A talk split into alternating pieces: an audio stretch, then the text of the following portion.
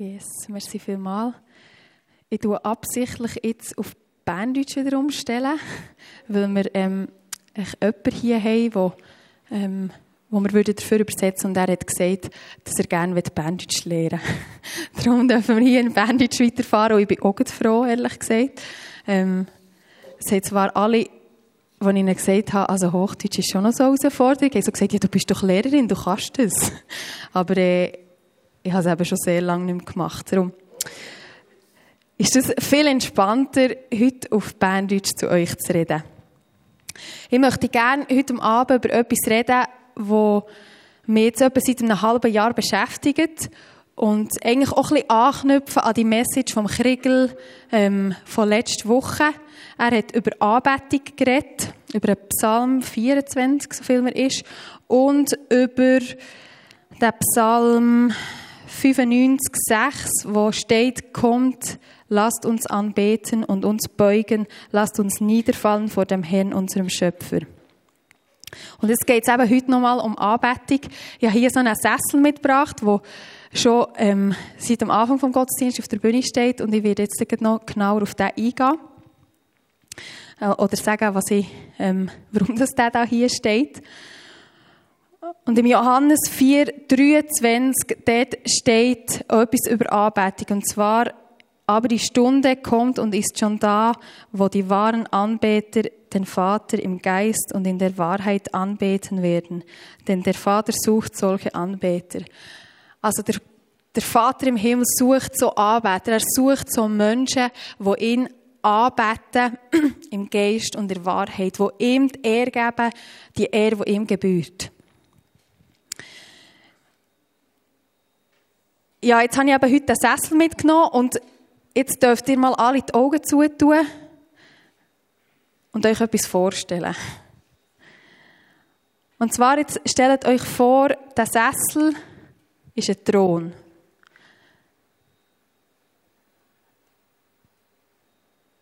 Vielleicht seht ihr euren Gedanken bisschen anders aus, ist kein Problem.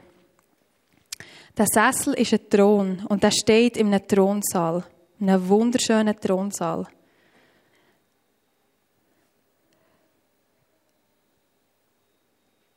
Um den Thron herum strahlt ein gewaltig, ein gewaltig leuchtender, strahlender Regenbogen.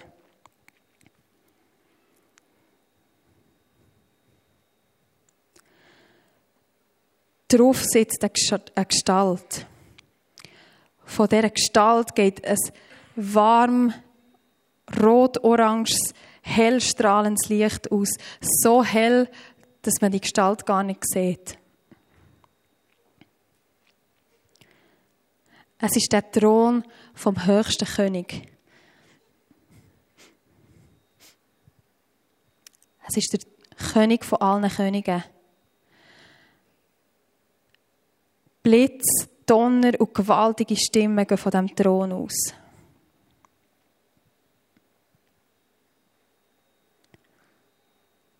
So beschreibt die Bibel in Offenbarung 4 den Thronsaal von Gott.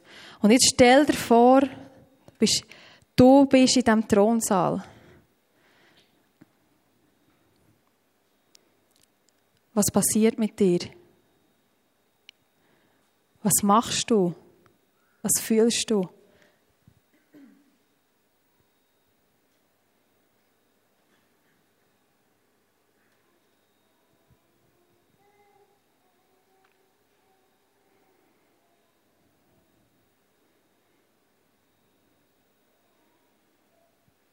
Ihr dürft die Augen wieder auftun.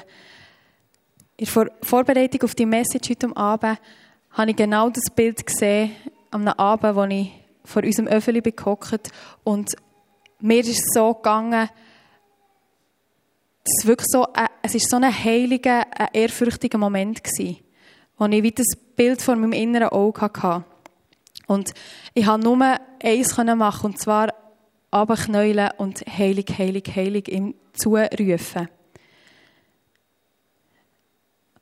Und bei Anbetung also in unserem Sinn, Anbetung, im Gottesdienst, Anbetung dem Gott gegenüber, wissen wir ja eigentlich alle, es geht um Gott. Aber ich merke, manchmal vergessen wir, dass es nicht einfach um Gott geht, sondern dass es nur um Gott geht. Einzig und allein um ihn. Alles, was rund um diesen Thron passiert, spielt eigentlich gar nicht so eine Rolle. Es geht einzig und allein um den König, der auf dem Thron hockt. Es geht um den, der auf dem Thron sitzt.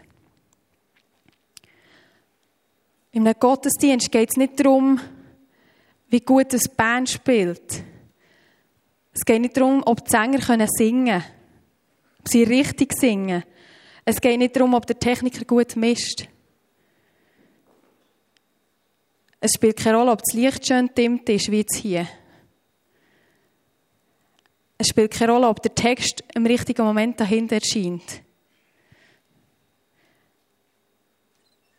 Es spielt keine Rolle, ob wir gut freien Platz haben für das Tanzen. Es spielt keine Rolle, ob ich das Lied kenne, das sie jetzt singen oder nicht.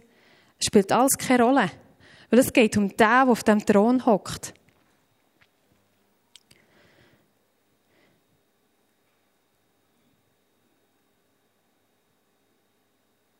Wir haben manchmal so das Gefühl, das hat so einen, das, was hier auf der Bühne passiert, hat so einen riesen Einfluss, dass wir Worship machen können. Aber ich glaube, das stimmt nicht. Der oder die, der den grössten Einfluss hat, dass wir Worship machen können, bist du ich. Es ist meine Herzenshaltung. Es ist, wie ich vor den Thron komme, ob ich den Gott anbeten will. Das ist das, was ausmacht. Ob ich nur ihn verehren will, nur ihn anbeten will, nur ihm Ehre geben nur seinen Namen erheben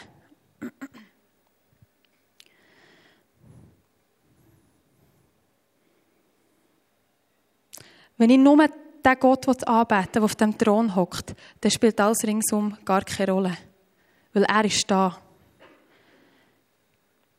Und wie oft ertappe ich mich selber dabei, wenn ich in einem Gottesdienst hocke, ähm, dass ich besonders den Worship bewerte und beurteile. Hm, ja, das haben sie jetzt nicht ganz so gut gemacht. Vielleicht noch mal ein bisschen üben. Oder, ah, oh, wow, die hat eine mega schöne Stimme, ich will auch so eine Stimme haben. Oder, äh, der Techniker hätte es wieder gar nicht können Das ist zu laut, das ist zu leise.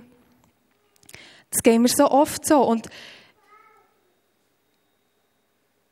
ich habe, oder ich habe gemerkt, dass ich mir zum Teil noch selber einrede, ja, ich habe ja auch etwas zu sagen zum Worship. Schließlich stehe ich seit 15 Jahren auf einer Bühne und mache Worship. Also irgendwie, ja, aber das stimmt so nicht. Das ist nicht wahr. Und ich habe so manchmal schon müssen Buß tun und sagen, hey, es geht doch nicht um mich. Es geht doch nicht darum, ob es jetzt mir passt oder nicht. Es geht um den König, der auf dem Thron hockt.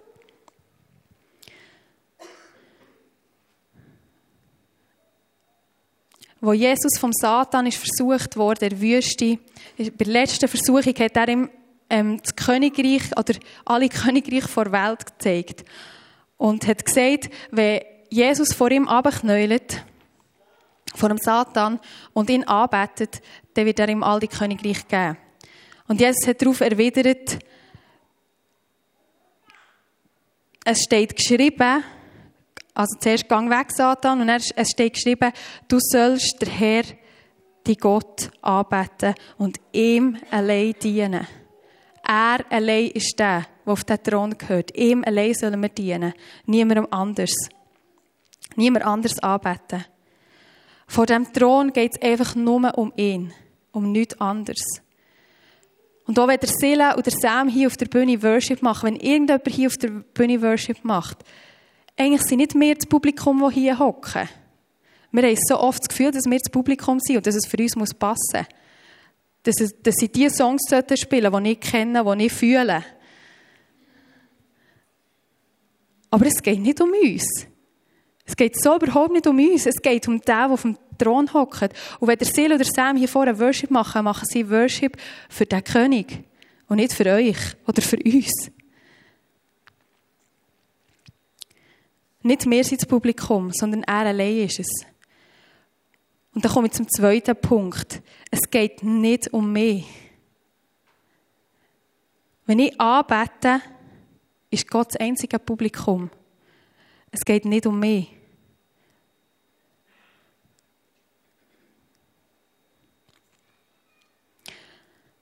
Logisch ist es wichtig in einer Beziehung, dass wir, ähm, dass wir Gott auch sagen, wie es uns geht, wie wir uns fühlen und so weiter. Das wollte ich gar nicht irgendwie wegreden oder so. Was mir wichtig ist für heute Abend, dass ich wie andere Seite möchte betonen. Und ich glaube, dass sie in unserer westlichen Welt ähm, manchmal ein bisschen zu kurz kommt. Wir leben so in einer Kultur, wo es so oft darum geht, was ich will, was ich mache. Es geht um meine Selbstoptimierung. Es geht um meine Selbstdarstellung. Es geht um meine Anerkennung. Es geht darum, dass ich gut dastehe, dass ich gesehen werde. Es geht so viel um mich. Und mit Social Media ist das Ganze eigentlich noch richtig legitimiert worden. Es ist kein Problem, dass man ähm, die ganze Zeit Fotos postet von sich selber, wo man in den Ferien ist, wo man wieder das Schönes erlebt, vielleicht auch etwas, wo, man, wo es einem schlecht geht, das ist kein Problem, aber es geht immer um mich. Oder sehr häufig um mich. Wie ich mich selber präsentiere, wo eigentlich zeige ich so, ist da im Zentrum von meinem Leben. Es geht um mich. Das ist die Kultur dieser Welt. Und ich habe das Gefühl, wir sind manchmal so fest in der Kultur dieser Welt drin. Aber Jesus hat eine ganz andere Kultur gesetzt. Das Reich Gottes ist, lebt ganz andere Kultur, hat ganz andere Gesetze. Im Johannes 3,30 steht, er muss wachsen, ich aber muss abnehmen. Es geht nicht um mich. Es geht so überhaupt nicht um mich. Er soll wachsen und ich will abnehmen. Ich will immer weniger wichtiger werden. Er, der auf dem Thron hockt, soll zunehmen. Zunehmen in meinem Leben.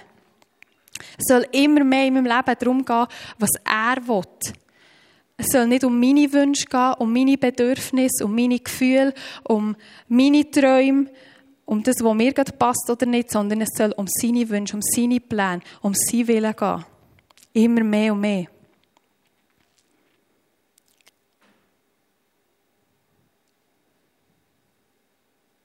Und ich glaube und ich erlebe auch manchmal, das, ist, das kann sehr schmerzhaft sein, wenn wir sagen, nein, es geht jetzt nicht um mich, es geht um den, der auf dem Thron hockt. Der gebe ich die Herrschaft ab. Die Herrschaft über mein Leben.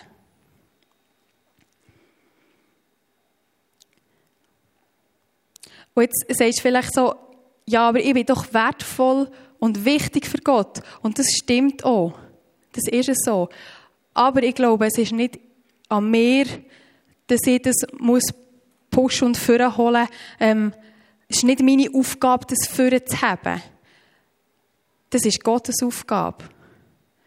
Meine Aufgabe ist es, ihn anzubeten, ihn zu ehren, ihn zu verherrlichen. Und wenn ich das mache, glaube ich und erlebe ich, dass so viel von dieser Gegenwart Gottes, von dieser Liebe von ihm zurück in mein Leben fließt.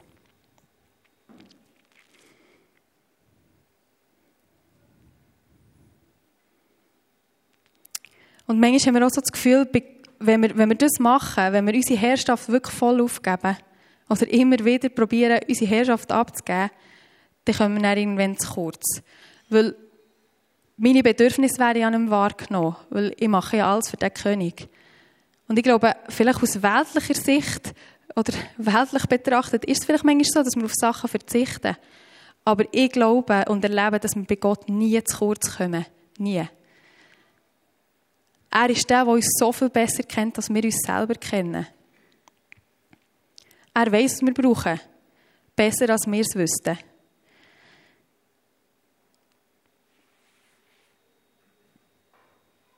Gott sucht die Anbeter, die im Geist und in der Wahrheit anbeten. Er sucht die Menschen, die mit dem Heiligen Geist zusammen ihn anbeten. Weil der Heilige Geist ist jemand, der uns so unglaublich hilft, ihn anzubeten. Er gibt uns Wort in unser Mund, das wir gar nicht ähm, könnten selber produzieren Er weiß am besten, wie wir Gott anbeten.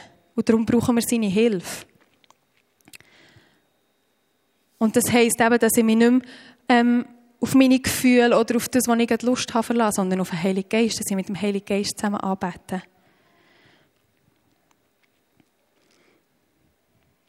Ich glaube, so oft ist es bei mir, oder ich glaube auch sonst, äh, in dieser Welt manchmal so, ähm, wenn wir anbeten, dass wir uns selber eigentlich auf den Thron setzen. Dass wir eigentlich gar nicht Gott den Platz geben, den er eigentlich verdient hat.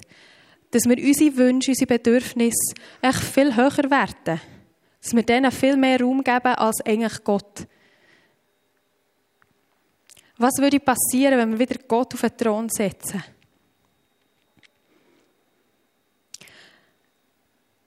Wenn ich vor dem Thron Gottes stehe oder knäule oder bin,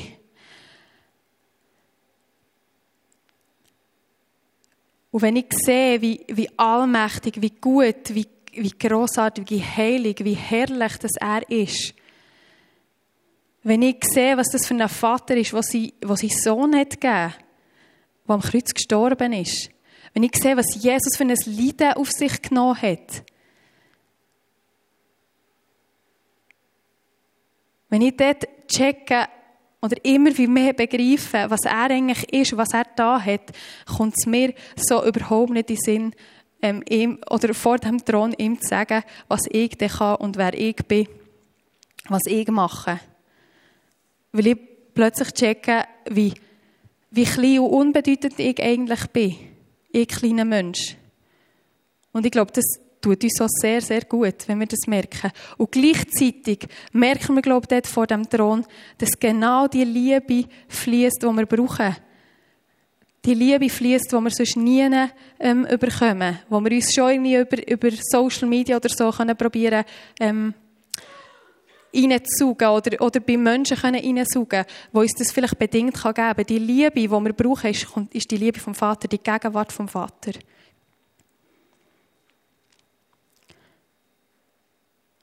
Es geht so nicht um mich. Es geht um den, der auf dem Thron sitzt. Und ich komme zum dritten Punkt. Ich glaube, Anbetung fordert mein Opfer. Schau, wenn ich bereit bin, vor dem Thron abzuknäulen, dann muss ich ein Opfer bringen. Das kostet mir etwas. In dem, dass ich abknäule vor dem Thron, sage ich, die Herrschaft, die gehört nicht länger mir. Die Herrschaft über mein Leben gehört nicht länger mir, sondern sie gehört dir. Du darfst machen mit meinem Leben, was du willst. Ich gebe mein Leben in deine Hände.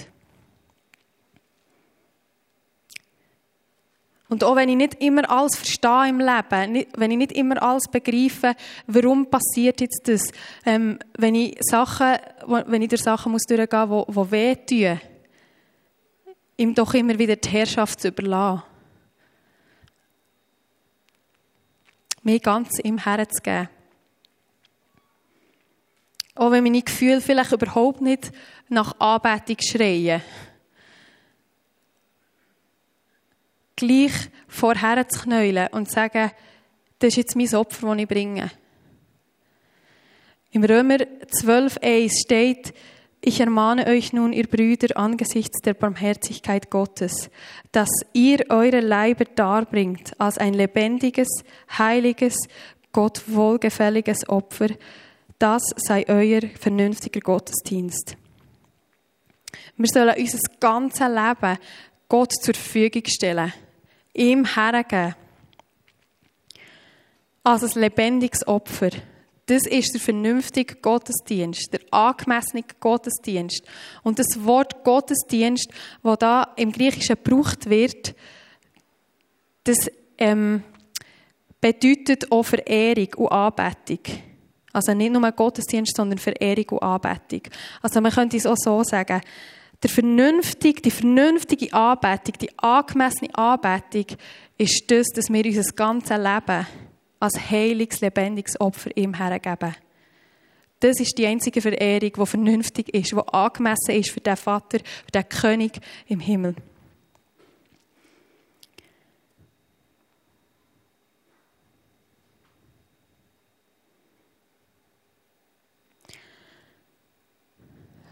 Wenn ich in den Thronsaal reingehe, dann heisst es manchmal, dass ich eben andere Sachen nicht mache.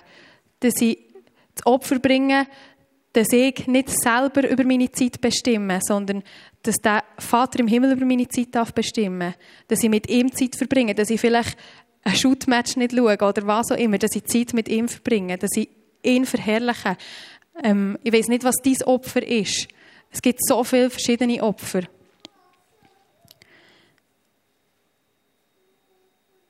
Aber ich glaube, dass, dass Gott, der Vater, sich so unglaublich freut an diesen wahren Anbetern, die vor ihn kommen und ein Opfer bringen.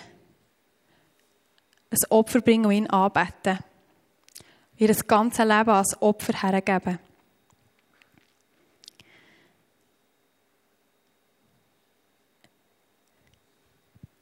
Im letzten halben Jahr habe ich ähm, etwas erlebt, was ich vorher noch nie erlebt habe. Und zwar habe ich etwa ein halbes Jahr lang, das Ende war dann so an den Open Heaven Days, ähm, aber die Zeit vorher habe ich wie Gott im Worship nicht mehr gespürt.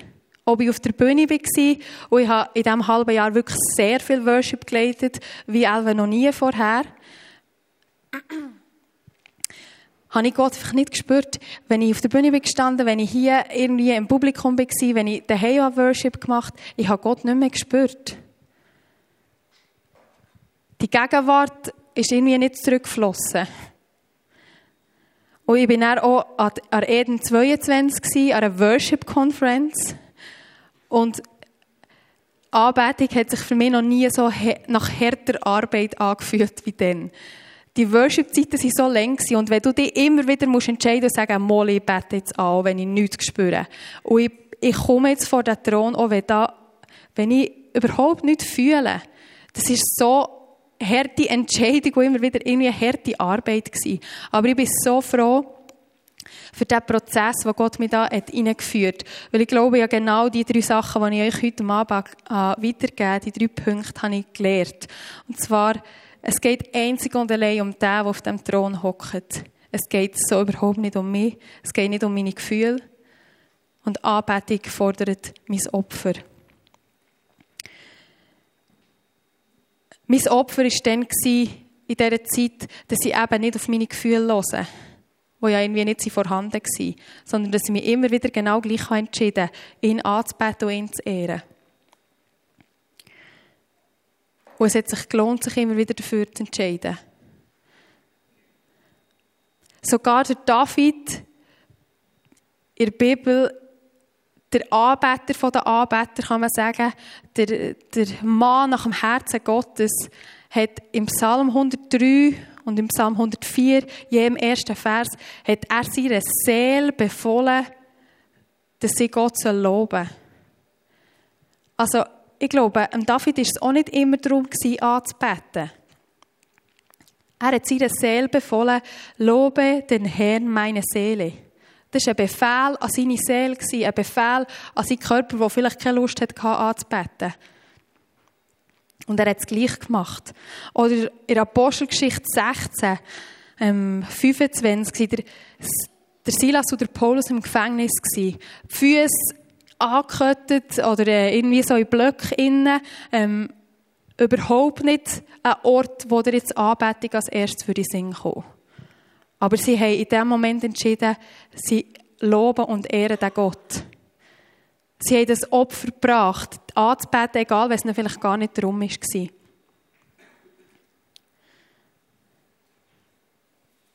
Und in der letzten Woche habe ich so realisiert, irgendwie, wie manchmal dass ich vor den Thron gehe und irgendwie schon anbete, aber eigentlich mit einem Hintergedanken. Dass ich so oft vor den Thron komme und denke, Gott füllt um mich. Ich komme so oft wie, oder in meiner stillen Zeit, wenn ich, wenn ich Gott begegne, wollte ich eigentlich etwas von ihm. Und ich habe mich wirklich fragen, wie, oder, wie manchmal gehe ich wirklich vor den Thron, für nur anzubeten, ohne dass ich etwas von ihm will. Ich glaube, wir sind manchmal so Anbetungsnutznießer.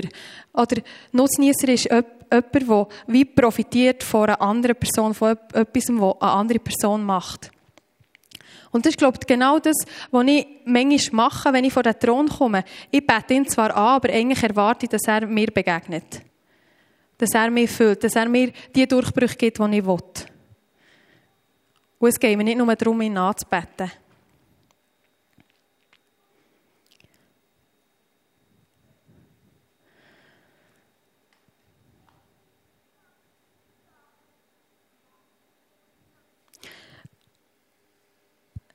Wenn ich in den Thronsaal hineingehe, dann soll es um den Gott gehen, um den einzigen Gott, der auf dem Thron hockt. Es soll um ihn allein gehen. Es soll nicht mehr um mich gehen. Es soll nicht darum gehen, wie ich mich fühle, was meine Bedürfnisse sind, was meine Wünsche sind, sondern es soll darum gehen, was er sagt, was er ist. Wer er ist ihn anzubeten. Und das kostet Opfer.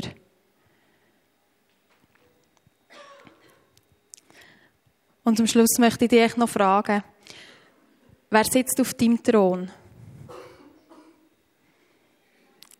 Sitzt Gott, der König von allen Königen, auf dem Thron? Oder ist es etwas anderes, jemand anderes, der auf dem Thron hockt? Ist es vielleicht Zeit, wieder Gott auf den Thron zu lassen und ihm alle Herrschaft abzugeben über dein Leben.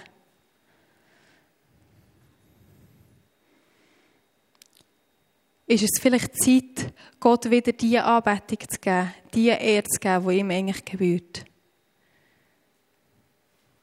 Einfach nur vor, seine, vor seinen Thron kommen, zu seinen Füßen runterknäulen und ihm alle Ehre geben, ihn anbeten, ohne etwas von ihm zu erwarten.